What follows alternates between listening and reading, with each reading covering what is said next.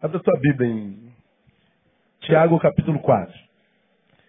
Algumas pessoas, ah, nos comentários aí, às vezes, sobre a nossa igreja, principalmente sobre o pastor Neil, entre os, os comentários que faz a nosso respeito, é pastor Neil não faz apelo. A igreja Batista não faz apelo. Faz apelo é quem quer aceitar Jesus, levanta a mão, vem aqui na frente, faz uma fichinha. É a prática da igreja evangélica desde 1517, não é? Desde Lutero, da igreja reformada. A gente acredita que uma pessoa se converte quando ela levanta a mão num culto. A gente acredita que conversão tem a ver com movimento manual. Você não fez movimento manual, houve conversão. E a gente não entende. Aliás, o crente tem muita dificuldade de entender. Eu não sei por que o crente tem tanta dificuldade de entender as coisas. Bom, eu sei sim. Ah, a Bíblia diz que nós temos a mente de Cristo. E a nossa mente, ou seja, a mente do Neil não se transforma na mente de Cristo do dia para a noite. Ela vai se transformando gradualmente à medida que a palavra vai entrando, a nossa ideologia vai saindo, à medida que a palavra vai entrando, o que nós achamos ou a nossa astrologia vai, vai saindo. À medida que a palavra vai se aprofundando, ela vai ressignificando a nossa mente. Ela vai mudando a nossa mentalidade, portanto, a, a forma da gente enxergar o sagrado, a forma da gente enxergar o, o, o outro, a forma da gente enxergar o mundo. E quando a palavra vai, vai entrando, se aprofundando, ela vai gerando a mente do Senhor, e ela, portanto, à medida que a mente do Senhor vai nascendo em nós, ela vai mudando princípios, ela vai mudando caráter. Ela não muda a religião apenas. Porque a maioria dos crentes que eu conheço não vale nada, irmão. Está difícil gostar de crente hoje. Está complicado. Quem gosta de crente hoje? Fala. Nem você que é crente gosta de crente. Gosta, fala a verdade. Está virando um tipo de cidadão insuportável. Insuportável. Ouvi crente falar, ouvi comentários de crente, vou falar sobre um pouquinho disso, está tá difícil demais. Então é, é, é, o cara cada vez pior. A religião cristã é acho que é que mais piora o ser humano. Impressionante. A religião não é, não é o evangelho, é a religião. O evangelho melhora, gera uma nova vida em Cristo, amém, mano? Agora, essa nova vida, quando confunde religião com evangelho, ele vira um cara insuportável. Suportável. Então, quando a mente de Cristo vai entrando, a nossa vai saindo. Até que a gente diz, vivo não mais eu, mas Cristo vive em mim. Isso é um processo, isso é uma, isso é uma, uma conversão. E a, a conversão ela é gradual, ela é gradativa. Eu não me converto quando eu levanto a mão. Ah, os nossos convertidos, nós, a gente batiza 300, 400 pessoas por, por ano. Elas vêm, ouvem a palavra uma vez, ouvem duas, ouve três. Ninguém está obrigando vir, ninguém está obrigando nada, ninguém está mandando nada. Ela vem porque se apaixonou pela palavra. Ela percebe na comunidade o que, que a palavra gera como fruto nesse corpo. Gera solidariedade, bondade, equidade, compartilhamento. Transforma a comunidade numa comunidade útil, na comunidade onde ela está plantada. Ela se torna missionária, ela torna solidária. Então, é, o, o, o homem contemporâneo, que não é retardado, ele está vendo, ele está ouvindo a palavra. A palavra tem coerência, tem sentido, é compreensível, tem lógica. Então, isso vai entrando no coraçãozinho, o coraçãozinho vai sendo tocado pela palavra, e essa palavra vai entrando no coração, vai subindo a mente, ou vai sobe a mente, depois desce o coração, e a mente de Cristo vai sendo formada. Aí, daqui a pouco, essa pessoa está convertida sem saber. Ela fala, ó, vai ter batismo, você que já aceitou Jesus no teu coração. A pessoa sente a vontade de Jesus, ela sente a vontade de comungar. Ela sente a vontade de estar com os santos, ela sente a vontade de estar mais plenamente unido, porque já se sente parte dele. Nunca levantou a mão. E a gente não para de batizar. Contrapartida, tem um monte de gente que levantou a mão, deu me livre e guarde. É só graça. Então, conversão é um processo. E a pessoa aqui na nossa igreja leva quatro meses para batizar, tem que fazer o discipulado. Domingo de manhã não pode? Tem terça e quinta noite. Não pode terça e quinta noite, vai um discipulador discipular você onde você está. Ninguém fica sem discipulado por falta de tempo, falta de lugar, falta de espaço. Só não batiza quem não é convertido. Se é convertido, quer batizar, batiza. Então a igreja facilita demais, nós somos facilitadores, né? Agora, por que tem que fazer o discipulado? Para que ninguém batize movido por emoção. O cara chegou aqui, tá, o marido foi embora ontem, a mulher está quebrada, se sentindo no lixo. Aí chega aqui, tem uma palavra, faz ela chorar, ela diz, é isso que eu quero na minha vida. Nada, é porque está divorciada. As emoções estão em frangalhos. Então, em quatro meses, dá para a emoção voltar para o lugar, a razão voltar para... Se for isso, não, não é isso que eu quero para minha vida. Não está maluco, eu quero é macumba mesmo. Então, ele volta para lá. Então tem que voltar para lá, não tem que ser por emoção. Ah, você foi assaltado, foi estuprado lá, chega aqui, está doentaço com um trauma desse tamanho, a palavra te trouxe, estou senti, se sentindo bem. Mas depois passa o trauma, descobre que não tem nada a ver com isso aqui, tem que ir embora mesmo. Tem que ficar quem racionalmente entendeu que é isso que quer para a vida e de que é um eleito de Deus. Então não tem que ser nada por emoção, é tudo razão. É mente. Então é a mente que é ressignificada por isso, muda o caráter, o modo de ser. Não muda só a religião. Muda o modo de ser, muda a cabeça, a forma de enxergar. Nós temos a mente de Cristo. Isso é a conversão. Não é só mudar de religião. Então, é, a gente, louva, a gente louva a Deus pela vida dos salvos aqui e que Deus possa abençoá-los. Eles aprendem que ser salvo não é ser transportado do mundo para uma bolha antidor. Agora tudo vai dar certo na tua vida, você agora está no céu, aquele discurso evangélico, né? basta que você aceite a Jesus, que tudo ficará bem. Não, não basta aceitar Jesus. A gente aceita Jesus, tem um monte de coisa fora do lugar, não tem? Está doendo a beça, não dói? É complicado pra caramba. Então não é bem simples assim, não. Ele não nos livra da dor, nos capacita para ela. Ele, a sua bênção não é bênção para me livrar do, do, do, do, do contraditório, é para estar tá capacitado por ela. O Evangelho nos capacita para o mundo. Não há outro lugar para a gente viver senão no planeta Terra e no Rio de Janeiro. Então a gente vive aqui e capacitado pelo Evangelho para suportar o que o aqui tem preparado para nós naquele dia. Então o Evangelho é isso. E é maravilhoso para quem sabe viver o Evangelho porque o entendeu. Bom, nessa manhã eu queria mostrar a vocês Tiago capítulo 4, verso 17, nesses minutinhos que nos sobram, é um versículo bastante conhecido de nós todos. É o 17. Onde a palavra diz assim: Aquele, pois, que sabe fazer o bem e não faz, comete o quê? Pecado. Vamos juntos? Aquele, pois, que sabe fazer o bem e não faz, comete pecado. Mais uma vez, para a gente gravar. Aquele, pois, que sabe fazer o bem e não faz, comete pecado. Então a palavra está falando de um tipo de saber. De qual saber a palavra fala nesse versículo? O bem. O bem é um saber. E esse texto, para mim, é, é, vamos falar sobre isso já já, é um, é, um, é um dos textos mais importantes da Bíblia Sagrada. Nós vivemos um tempo que a gente pode denominar como um tempo mau. Tempo mau. Todos os índices de maldade, a cada ano que passa, aumentam todas as instâncias. Para o lado, para frente, profundidade, em quantidade. Desde que saiu o mapa da violência é, é, no Brasil relativo a 2015, eu estou citando o número de homicídios que aconteceu no nosso país no ano passado, 59.627. Então são 165 homicídios por dia. Uma geração de morte. Nunca se produziu tanta morte no Brasil como agora. 10% de todos os homicídios do mundo aconteceram no Brasil no ano passado. Se juntar todas as guerras que acontecem no mundo, não produziram tantos cadáveres quanto o Brasil no ano passado. Então a sensação que nós temos é que cada um de nós é um alvo potencial. Tem alguém mirando para a gente. E parece que nós somos o próximos a ser acertados. Eu eu estava eu tava, eu tava numa cidade. Onde é que eu estava a última vez? Eu estava em Belo Horizonte, cara. Aí eu estava vendo jornal, cheguei lá muito cedo, aí eu anotei, cara, cadê onde que eu anotei isso, Jesus? Está no meu celular. Eu agora estou anotando desgraça. Que essa desgraça tem que servir pelo menos para produzir um saber. Olha só. Catador de lixo foi morto por uma flecha. Vocês acompanharam? O cara está lá com o carrinho dele. Esse que anda na rua aí com papelão, aquele carroção de papelão, o cara está trabalhando, cara. Aí o cara pegou um arco e flecha daquele, não é o de índio, não, mas aquele que, que tem um gatilho, sabe qual é? Aquilo tem um nome, eu não sei qual é. Hã?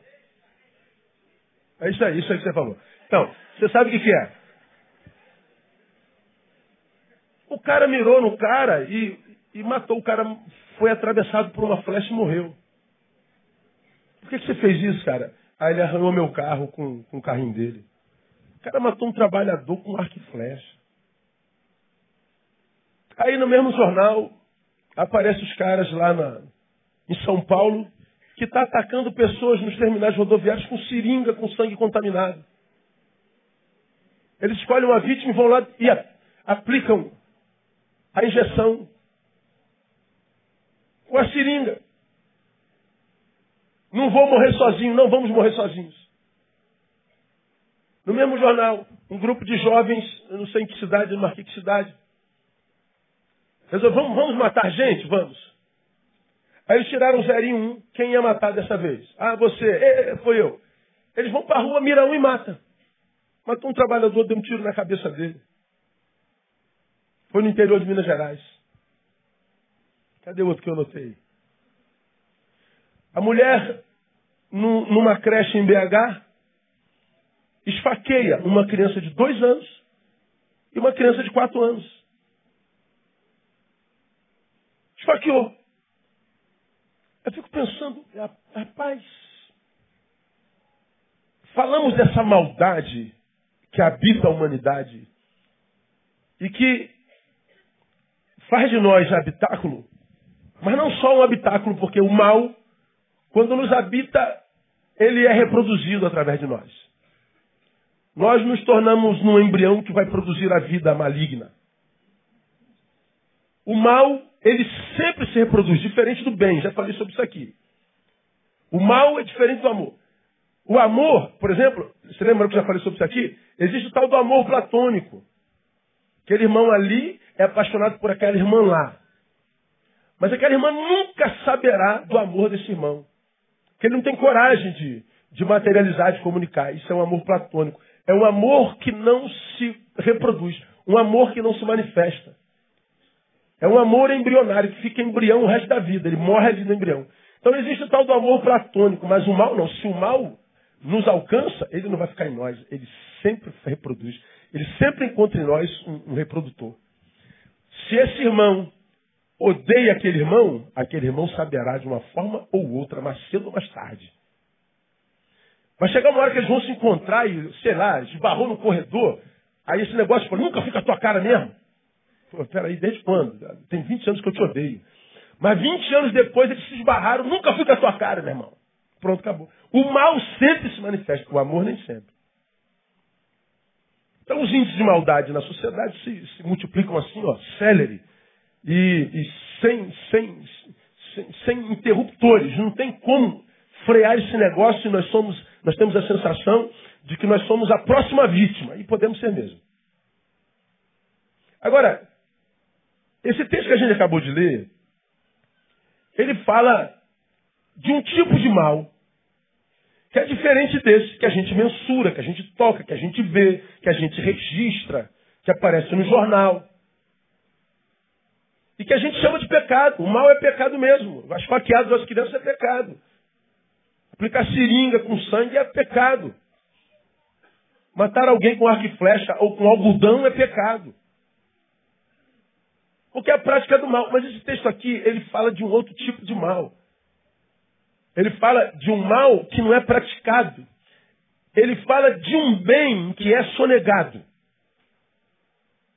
E ele diz: o mal praticado e o bem sonegado são duas faces da mesma moeda. E ambos são pecado. Aquele, pois, que sabe, ou seja, um saber, está diante de si, a possibilidade de você não faz, você peca.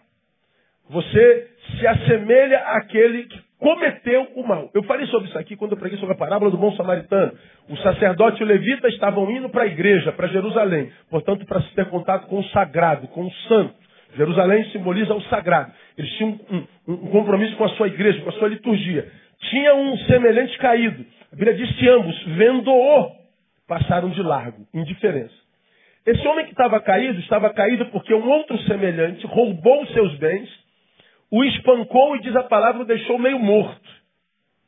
Então, houve um bandido que praticou um mal e deixou seu semelhante quase caído, quase morto. Está lá o texto, meio morto. Portanto, meio vivo. Aí o sacerdote e o levita, os, os representantes da religião, estavam indo para Jerusalém, lugar sagrado. Quando viram o meio morto ou o meio vivo, ao meio vivo, ao invés de aproveitar a meia vida e multiplicá-la e salvar alguém, passaram indiferentes. E, tem um compromisso com Deus na igreja, eu não posso fazer. Quando eu voltar, se você tiver, eu te dou uma bola. Então, eu estou indo fazer uma coisa mais importante que você. Aí, foram indiferentes. Aí passa um samaritano, o samaritano na Bíblia, ou para o judeu, é imundo, é um ímpio, para nós seria um não salvo, é um incrédulo, é uma coisa ruim. Esse samaritano estava passando por aquela estrada, viu semelhante, ele cancelou a sua agenda temporariamente, colocou esse cara na sua cavalgadura, fez os primeiros socorros, encontrou a primeira cidade. Olha, cuida desse cara para mim. Quando eu voltar, eu te pago se você gastar alguma coisa além do que eu já gastei com ele.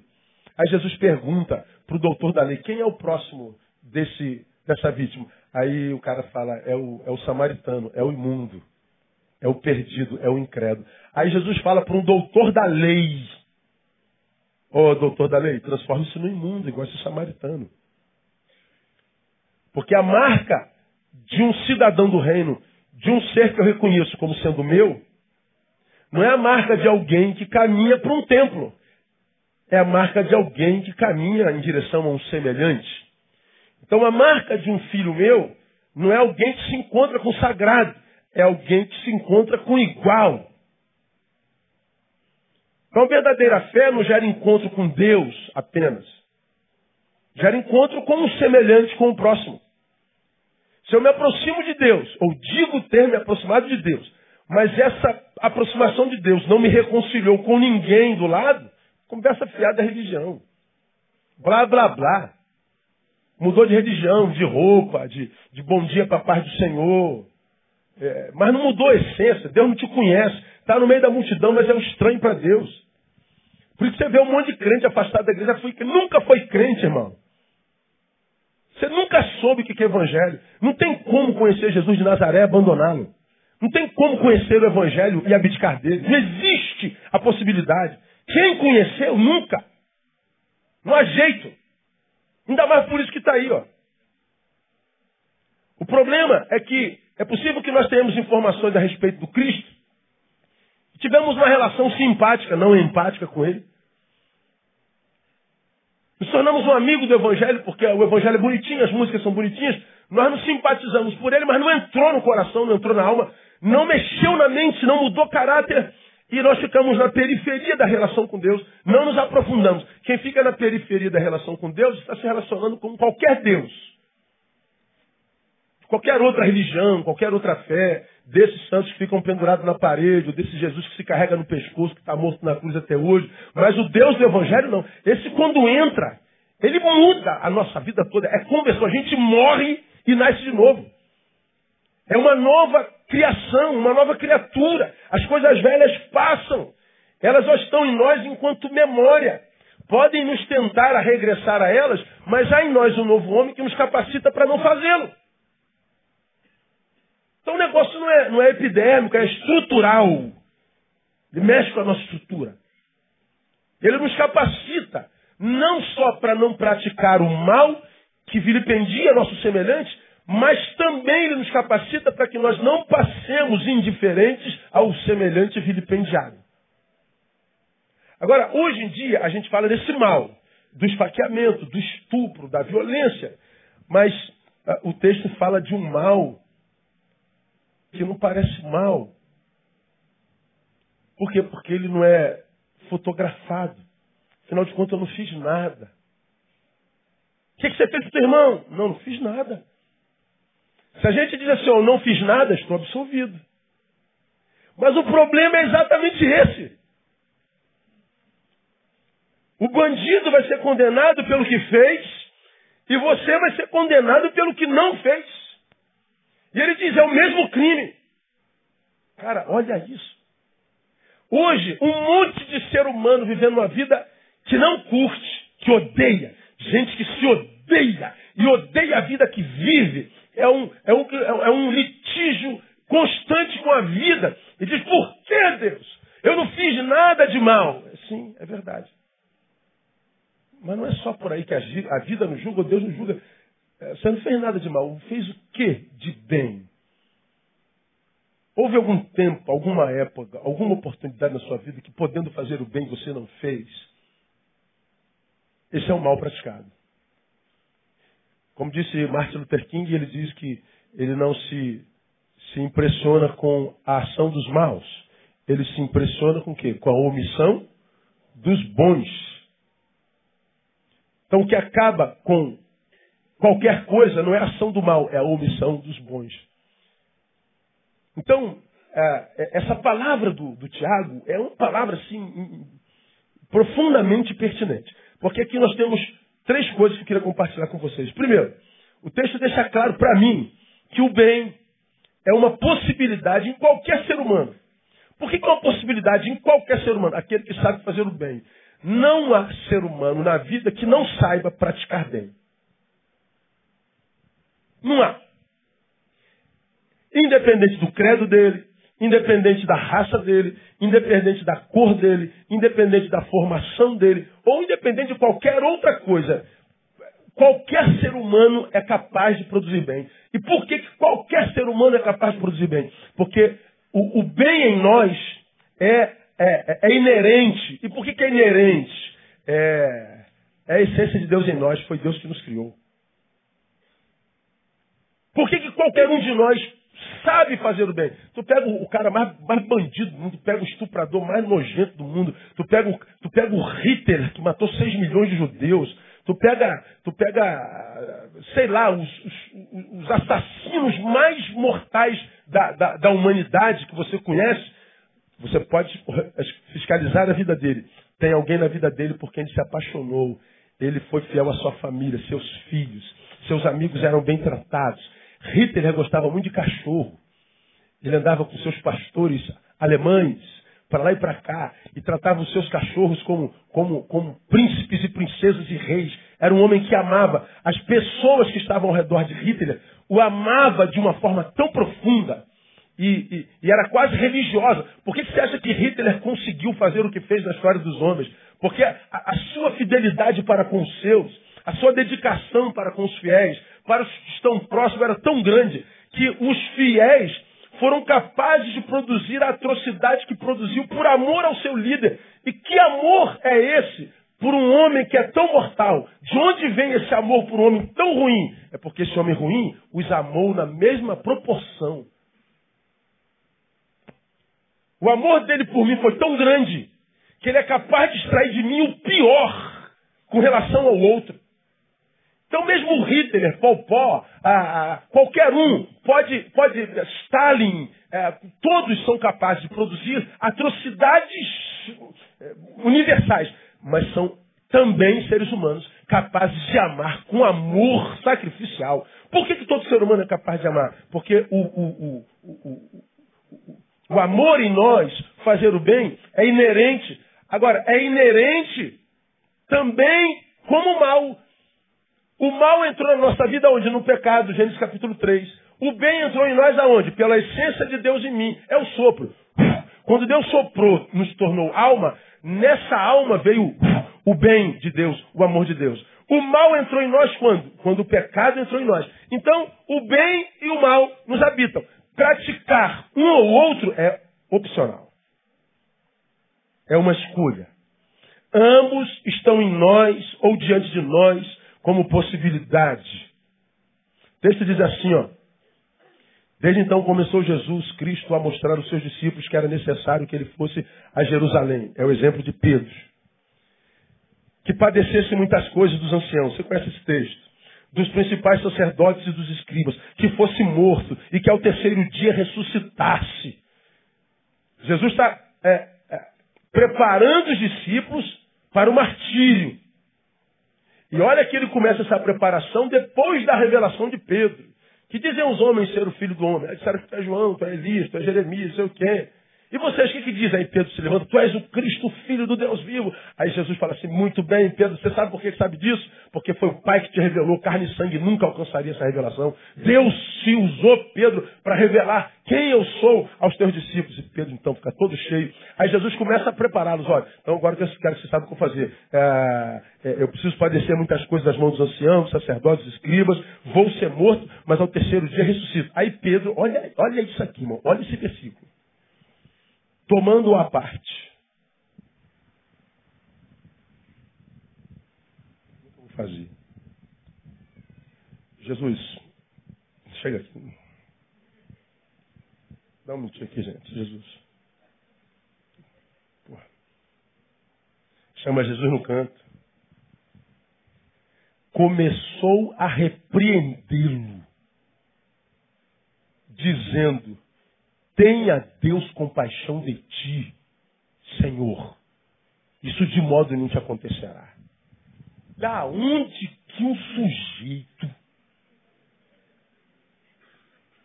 tira a ideia de que ele pode tirar Jesus no canto e fala assim, que, que, que porcaria de senhor o senhor é? O senhor está maluco? O senhor não tem fé não, Jesus? Que visão derrotada é essa que o senhor está tendo? Vai enfraquecer a fé dos meus irmãos? Eu estou aqui ralando para ter uma revelação do Pai a teu respeito. Estou limpando a tua barra que eles não entenderam quem tu é. Só eu que entendi. E agora só vim com uma, com uma derrota dessa? Está repreendido em nome de Jesus, Jesus. Que parada é essa? Mas tu, da onde que o, que o... Que vontade de bater no Pedro, cara. Da onde que o cara tirou a ideia de que ele pode repreender Jesus? Sabe como é que Jesus repreendeu? Ele, porém, voltando-se, disse a Pedro: Para trás de mim, Satanás, que me serve de escândalo, porque não estás pensando nas coisas que são de Deus, mas sim nas que são dos homens. Como quem diz assim: Você está querendo me tentar, diabo. Gerar em mim o desejo de fugir da dor, da missão. Eu sei que, que eu vou padecer. Eu, eu nasci para isso. Eu vivo para isso. Eu encarnei para isso. Para passar por isso por amor a vocês. Eu tenho uma missão no mundo. Essa é a razão do meu nascimento. Essa é a minha vocação. E você está aqui querendo usar a minha parte humana para me gerar medo em mim, para me tirar da cruz, diabo maldito. E você quer fazer isso fingindo-se meu amigo e me amando? Jesus discerne, cara assim, com unha. Esse cara está querendo me livrar da dor, mas o cara que quer me livrar da dor é o diabo. Essa dor faz parte da minha existência. Mais importante do que meu conforto está a minha missão. Mais importante do que o, o meu conforto está a razão para a qual eu nasci. Então ele está dizendo, nem sempre é Deus que me livra da dor, pode ser o diabo. Porque me livrando de dor pode também estar me livrando da minha missão. Quantos de vocês estão longe da vocação e da missão?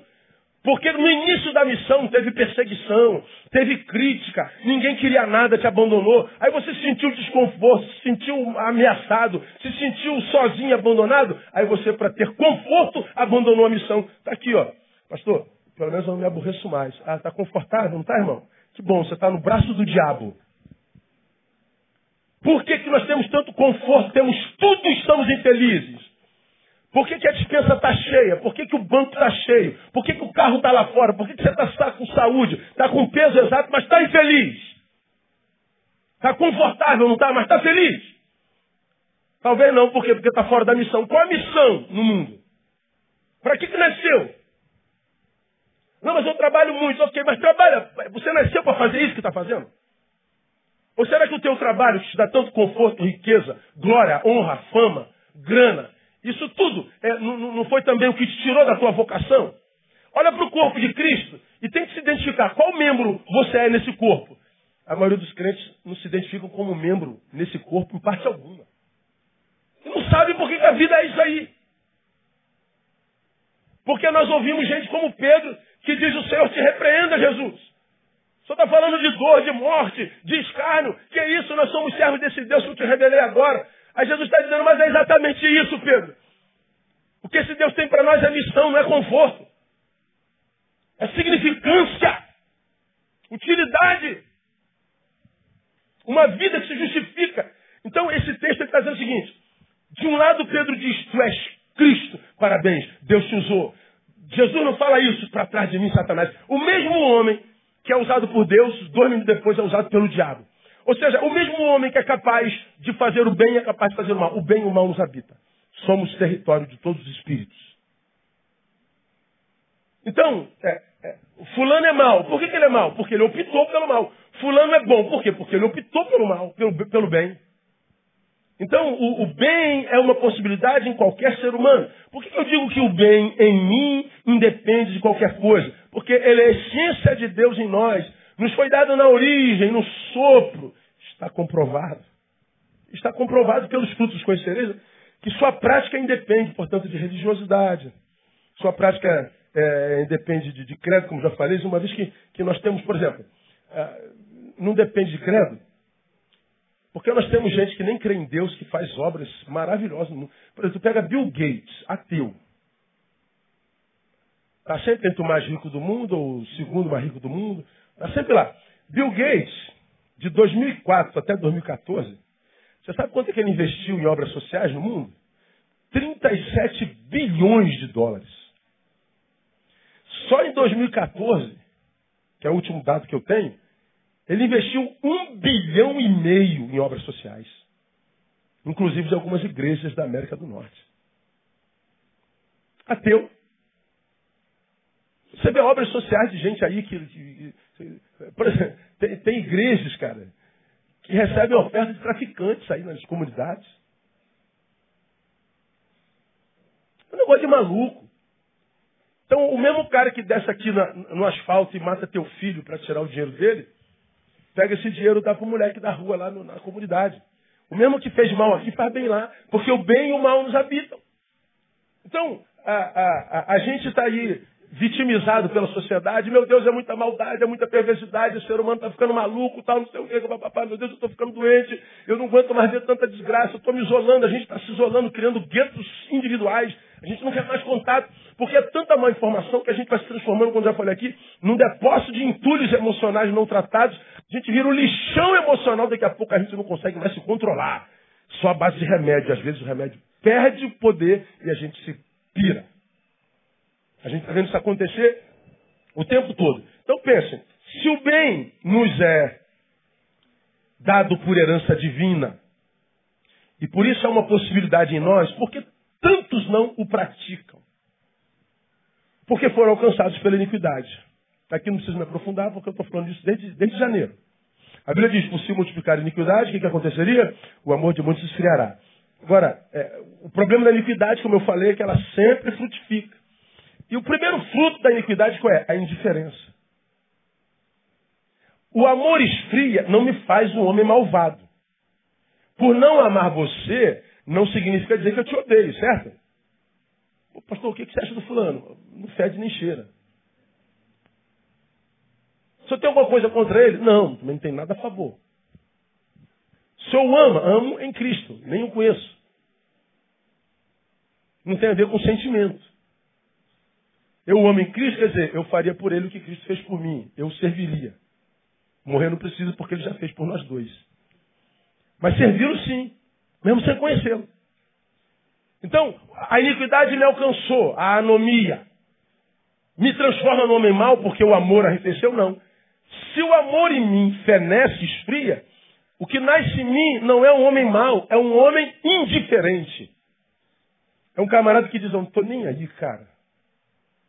E a mulher esfaqueou duas crianças. E, cara, foi a minha, cara. Então, vamos almoçar. O ônibus bate ali, tem 15 cadáveres. Tu chega ali, ó, tira a foto, puf. Vamos, vamos pro, pro ceviche. Ó, vocês precisam conhecer o restaurante de comida peruana do Ricardo. Fica de pé, Ricardo. Fica de pé, eu estou fazendo comercial de graça para você. Esse cara tem um restaurante de comida peruana na Sulacap, que eu vou te dizer, é uma das melhores comidas que eu já comi na vida. Pode ir lá hoje. Tem, tem garçom lá hoje, irmão? Tem comida lá hoje? Pode ir lá. Tá, no, tá no boletim? Tá no boletim? Nesse não? Ó, oh, cara, a semana que vem eu vou lá comer de graça, hein, cara. Como é o nome da rua lá? Pacheco de Oliveira. Ali na sua bota no Google aí, Pacheco de Oliveira, que é escondidinho, pequenininho, escondidinho. Mas é um negócio de mar maravilhoso. Ele não pediu para fazer, não. Estou quebrando galho. Ah, amanhã eu almoço lá. Aleluia. Glória a Deus. Então, foram alcançados pela iniquidade. E, e, e, o cara que foi alcançado pela iniquidade, o amor esfriou, ele se torna indiferente. Então, caiu ali o, o ônibus, um monte de cadáveres sanguentados. A gente tirou a foto, bota no Facebook e vai embora. Vamos almoçar, vamos comer comida peruana. Nós nos sentimos mais. Nós nos acostumamos com os cadáveres. Nós nos acostumamos com os estuprados. Nós nos acostumamos com os degolados, com as vítimas de bala perdidas. Nós nos acostumamos com a corrupção. Nós nos entregamos. Sentimos um pouquinho, mas a vida segue. E fulano morreu. Oh, que pena. Lamentamos muito. Vamos seguir. Nós perdemos a sensibilidade. Nós nos tornamos indiferente. Não é a prática do mal, é o total desinteresse pela prática do bem. Primeiro, eu não sinto a dor de mais ninguém e eu não estou interessado em fazer bem a mais ninguém. Ao passo que eu me desinteresso pela dor alheia, ato contínuo, ao mesmo tempo eu estou desinteressado em fazer bem. Aí, por exemplo, nós vemos essa, essa multidão de gente salva. Legal. Ficou bacana, né? Um monte de gente salva na nossa igreja. Se não fosse salvo, tudo para o inferno. Poxa, ia ser triste se fosse para o inferno, mas vai fazer o que acontece, né? Nós não sentimos mais. Nós somos indiferentes. Compare você há cinco anos atrás com o que você é agora, você vai ver como é que você está mais fria. Você está mais frio. Porque nós estamos com o nosso sistema de defesa ligado aos nossos muros erguidos para que ninguém atravesse o muro e nos toque, nos machuque. Ao passo que a gente cria muros para o mal não entrar, a gente não percebe que o mal e o, o bem não sai. O amor não vai. E mesmo que o mal não chegue, porque o amor não vai, a gente está morrendo, a gente está murchando. Porque a gente está se tornando indiferente. A indiferença impossibilita duas coisas na nossa vida que são fundamentais. Impossibilita a misericórdia. Nós não temos mais uma geração misericordiosa. a misericórdia é não impingir ao outro é não impingir ao outro o castigo que ele merece. Ou seja, você merece ser castigado. Mas eu vou usar de misericórdia, não vou fazer. Eu vou sonegar o que você merece. Se eu sou indiferente, eu não conheço mais misericórdia, portanto eu não conheço perdão. Eu não conheço empatia, eu não consigo me colocar no lugar de mais ninguém. Eu vou me bichificando, eu vou me monstrificando, eu vou me coisificando, eu vou me postificando, eu vou me empedernindo, vou virando pedra. Pedra. Então, se uma pessoa caiu, a gente arrebenta logo com ela. A gente pisa, a gente denigra, a gente publica. A gente não quer saber se tem alguém por trás disso, se foi isso mesmo que aconteceu. Disseram que ele fez, então mata. É isso aí. Não tem mais misericórdia entre nós. A gente faz isso não da justiça. Olha que coisa terrível. Mas a indiferença também impossibilita a graça. A graça é dar ao outro mesmo que ele não mereça. Olha a diferença da misericórdia. A misericórdia, eu não dou o que ele merece. A graça, eu dou mesmo sem merecer. Ou seja, ele pecou, ele me traiu, ele, ele tal, é, ele está pedindo perdão, se arrependeu. Não, ele não merece mais. Eu dou a si mesmo. É o que Jesus fez com a gente. Graça. Favor e merecido. Se eu não tenho misericórdia e graça por causa da diferença, a relação dos homens serão de ferro afiando ferro. À medida que eu, como faca, para me tornar útil, preciso estar amolada, à medida que eu amolo a faca para ela se tornar útil, à medida que eu sou amolado, eu estou sendo desgastado, estou sendo consumido. O que me capacita para ser útil está acabando comigo. Dá para entender isso? Então, não há esperança, cara. Se nós não temos misericórdia, se nós não temos graça, as relações humanas se tornam mortais. E é daqui que vem, por exemplo, os comentários malignamente humanos diante das tragédias alheias. Por exemplo, tivemos a morte de um ator essa semana, não tivemos? Como é o nome dele? Domingo Montagner, Montaner. Ah, tem uma irmãzinha que é nova convertida e me mandou um e-mail essa semana. Não vou citar o nome dela, mas vou usar o teu e-mail só para abençoar a igreja. Usar como exemplo. Ela escreveu um e-mail, boa tarde, pastor, senhor me conhece, o senhor está aí, me converti, o senhor foi uma bênção e tal. Aí lá embaixo disse, ó, morreu essa semana um ator da Globo, certo? Certo. Eu fiquei profundamente triste. No momento que eu soube do desaparecimento, procurei saber quem era a família e orei por eles. Ainda há um buraco no meu peito, fico pensando nos três filhos o tempo todo. Mas olhando os comentários nas redes sociais, só vejo cristãos falando de magia negra, colocando a culpa na Globo, no diabo. Cadê a compaixão? Cadê o amor que Cristo tanto pregou? Deus não é amor. Eu entendi tudo errado, pastor. Eu vejo o tempo todo o hate dos cristãos em cima de tudo, apontando o dedo para tudo. Eles acham que espalhando ódio vão converter alguém. Por favor, pastor, me responda. Essa religião que acabei de abraçar para a minha vida consiste nisso? Em se achar perfeito e apontar dedos? Eu sei que o senhor, como pastor, não prega ódio em Betânia, mas eu realmente não consigo entender a lógica dessas pessoas. Ela está aqui, pô, estou entrando numa nova religião. Ela acha que cristianismo é religião. Não é, filha. É um estilo de vida. Eu estou abraçando a religião certa, tá. Quem não está na religião certa são essas pessoas que criticam, que apontam. Bem feito. Foi se envolver com magia negra. A Globo tem parte com o diabo. Fica falando de Exu, de outra religião, está aí. Isso é a mão de Deus pesando. Esse crente miserável, ele não pensa na esposa nem uma vez, cara.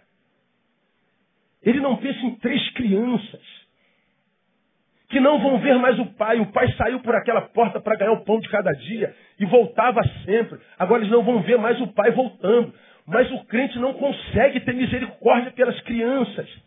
Ele não consegue pensar na viúva ele não consegue se colocar no lugar do sujeito ali, cara. Deixa eu me colocar no lugar dela e imaginar minha esposa não voltando, meu marido não voltando. Deixa eu me colocar no lugar do filhinho dele, imaginando o papai não voltando mais. Meu pai era meu ídolo, estava na televisão, o Brasil inteiro amava meu pai, e agora eu tinha orgulho do meu pai, o meu herói, agora meu pai não volta mais. Mas o crente, ele não consegue ter misericórdia. Ele é mau. Ele é maligno. Ele é diabólico. É Deus pesando a mão. Que Deus é esse, seu idiota? Que você adora?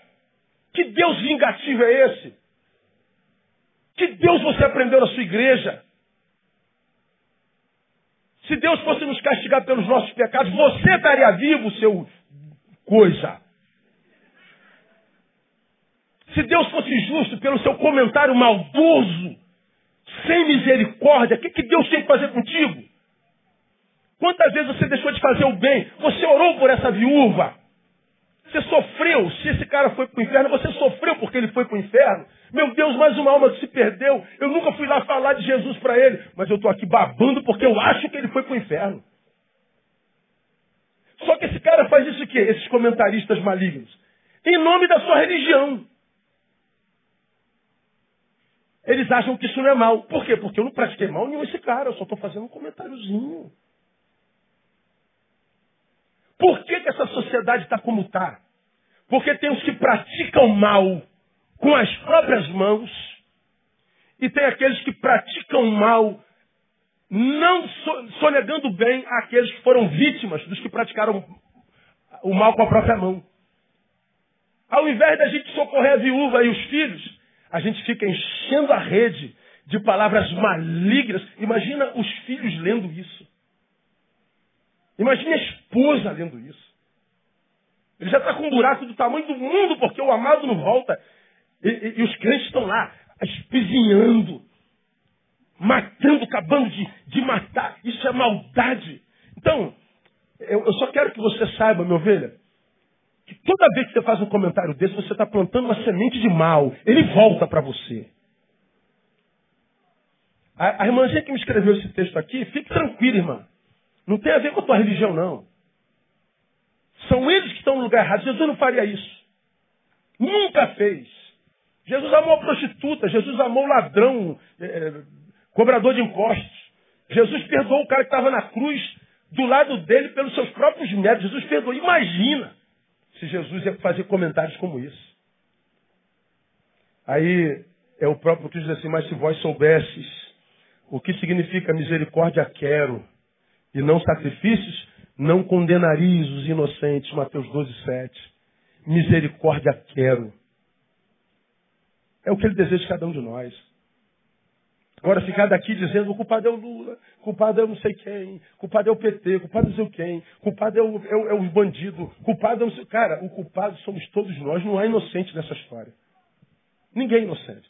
Os deputados estão lá porque vocês colocaram eles lá. E vão colocar tudo de novo. Os mesmos vão ser eleitos de novo. Todo mundo vai estar lá no mesmo lugar de novo. Ninguém vai, ninguém vai mudar. E nós vamos continuar sendo explorados, porque ele vai dar um saquinho de cimento para alguém e alguém vai dar o voto para ele de novo. Estamos aonde merecemos estar. Então não adianta mudar lá, tem que mudar cá. A minha vida muda quando eu mudo. A minha postura diante da vida. Ah, mas pastor, está todo mundo se corrompendo. Todo mundo não é teu nome. Teu, teu nome é João, é Maria, Márcia. Não se transforme neles. Continua indo. Mas, pastor, está todo mundo malhando. Não malhe, abençoe. Não consigo abençoar. Cala a boca. Não maldiga. Fique quieto. Silencie-se. Proíba-se de dar opinião, de se meter. Não é teu papel. Pode abençoar, não. Então cale-se. Porque isso tudo volta. Por que, que nós estamos vivendo esse, esse ar pesado? porque essa própria geração produz essas palavras malignas. A, a, a, a, raça humana, 7 bilhões, produz tanta iniquidade que isso se transforma em energia nos ares do planeta. As potestades do ar se alimentam disso e bombardeiam a gente com o alimento que a gente próprio dá para eles. Cale-se! O silêncio é o melhor sermão hoje. Então, qualquer um que sabe fazer o bem e não faz, peca, se assemelha ao bandido. Se assemelha ao bandido. Misericórdia quero e não sacrifício. Aqui o problema. Achamos que, por exemplo, comentários desprovidos de misericórdia e graça não seja prática de mal. Assim, se não pratico o mal, mesmo comentando malignamente, eu não sou culpado por ele. Não, pastor, eu fiz um comentáriozinho, mas quem matou ele foi o Chico, não foi eu. O velho Chico. Ele está caído, né? Como é que a gente sabe quem é abutre? Pela forma como lida com caído. Aí se você lida com caído, com necessitado, com desesperado, como abutre, lembra do que eu preguei naquele sermão. Quando um abutre pede a Deus para abençoá-lo, porque o abutre se alimenta de morte, o que chega na tua vida é morte em todas as áreas. Prosperidade para abutre é multiplicação de cadáveres áreas na vida que vão morrendo. Abutre não devia orar pedindo a Deus para ser abençoado. E a gente sabe que é abutre pela forma como lida com o necessitado. Onde estiver o cadáver, ali se juntarão os abutres. A gente sabe que é abutre pela forma como lida com o cadáver. Então cuidado com o que você fala. É a indiferença, portanto, que adoece o amor em mim. Eu sou habitáculo do amor porque o amor de Deus está em mim, ou na origem ou na conversão. Mas esse amor em mim adoece. Como? Faz com que o meu amor tenha em mim mesmo único alvo. Aí você não sabe que amar com um amor que está em direção só a ti é ser amado por um amor doente. Porque a Bíblia diz que o amor que vem de Deus não busca seus próprios interesses. Se o amor é de Deus, os interesses alheios também me dizem respeito. Eu quero bem de todo mundo. Meu irmão, quando eu vi a morte desse cara, eu não estava no Rio, eu me ajoelhei e falei, Deus, a vida imitando a arte, o que, que é isso? Isso é coincidência? O que, que é isso? Pessoas fazendo piada com Camila Pitanga, a menina viu o amigo escapulir pela mão. André me mostrou uma meme ontem. Está comprovado. Comer pitanga. Nadar depois de comer pitanga mata. Aí eu vejo o quanto eu estou doente, sabe por que eu estou doente? Porque quando eu vejo uma coisa dessa, nadar depois de comer pitanga mata, é que eu tenho vontade de liberar uma palavra de maldição. Em mim brota um desejo ruim Aí eu tenho que lutar contra mim. Não, eu não vou produzir essa maldição. Não vou. Eu não vou me transformar nele mesmo. Ele me toca, mas não vai me transformar nele mesmo. Eu fico quieto. Vou orar. Imagina essa menina, um amigo quem passou nove meses, todo dia, longe, ver um amigo escapar da mão dela. Meu Deus, eu podia ter segurado mais forte, podia ter ido atrás dele. Imagina a cabeça dessa menina, cara. E o semelhante faz piada. Aí esse que faz isso, amanhã a vida devolve. Você pode. Irmão, ninguém está onde está sem mérito. Como é que essa pessoa está querendo? Ele não faz mal a ninguém? Faz, faz sim ou praticando ou sonegando bem.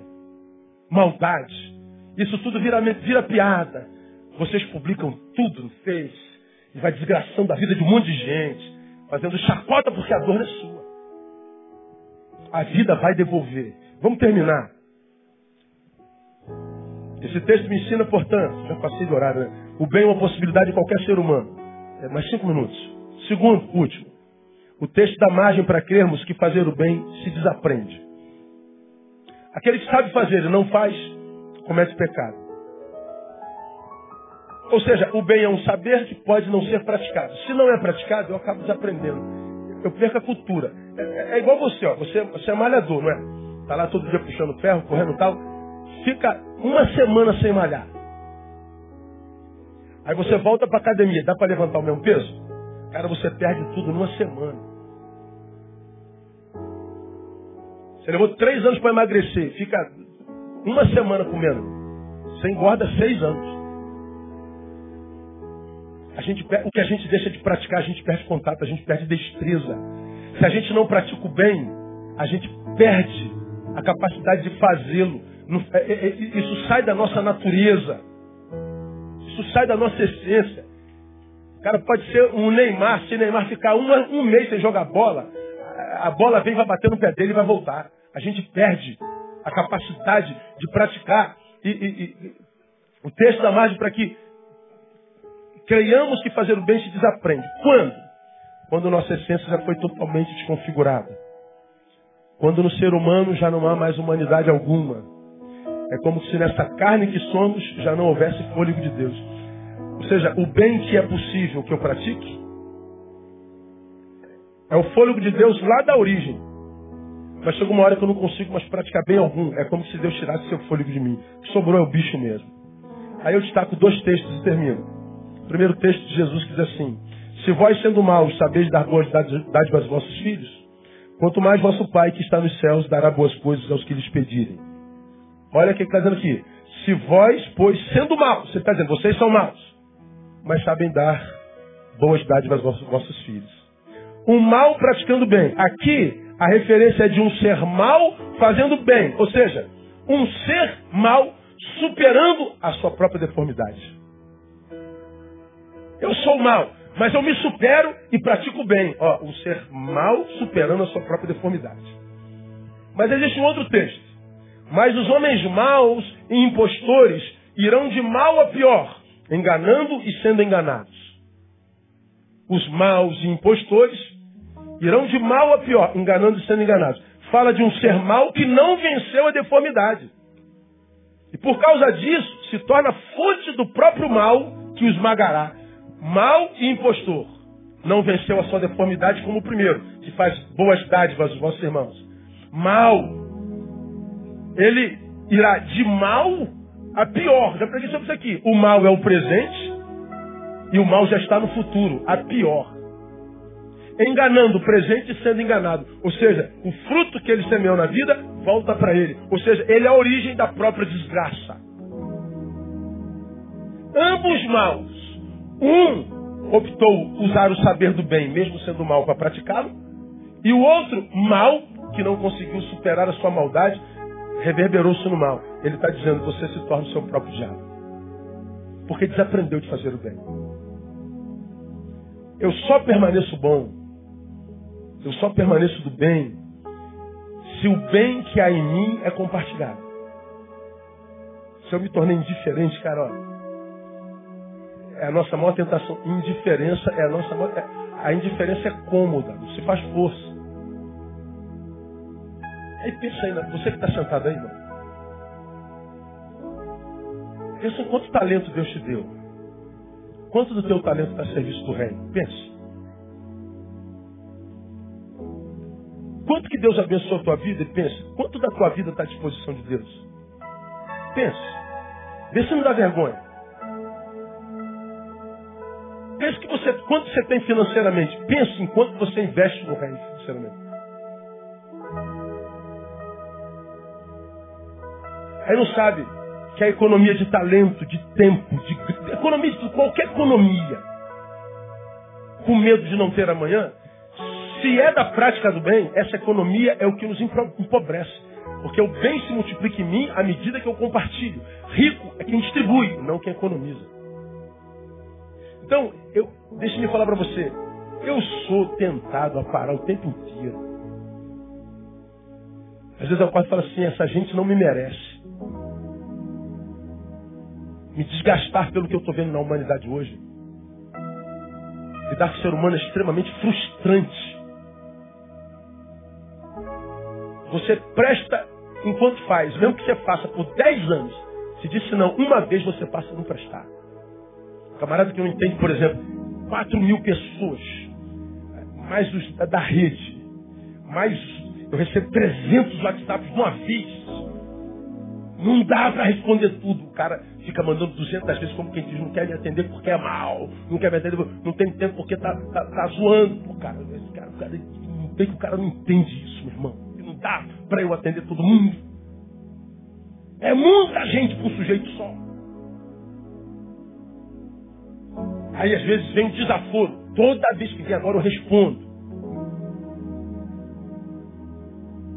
Se é indivíduo com desrespeito, vai receber o, a resposta. Porque não, não tem como o cara não entender isso.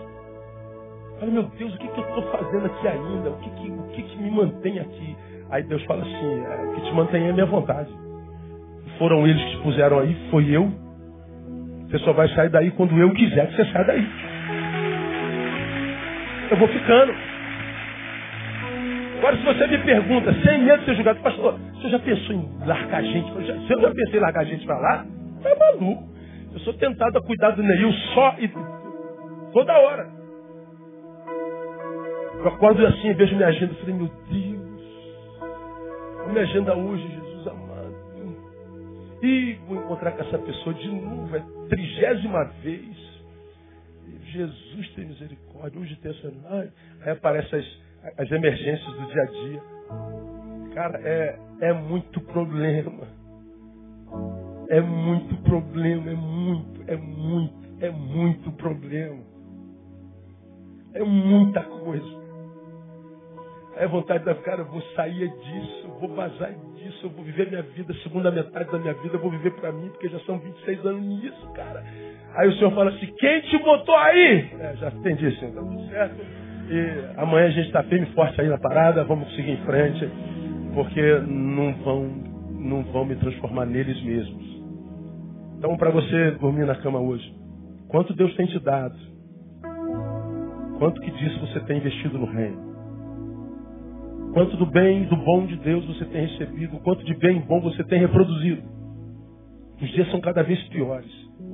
E se a gente não semeia sementes de bem hoje, no deserto na qual a vida se tornará, alguns passarão fome e morrerão. Porque sonegaram bem, portanto foram maus. Não só negue bem.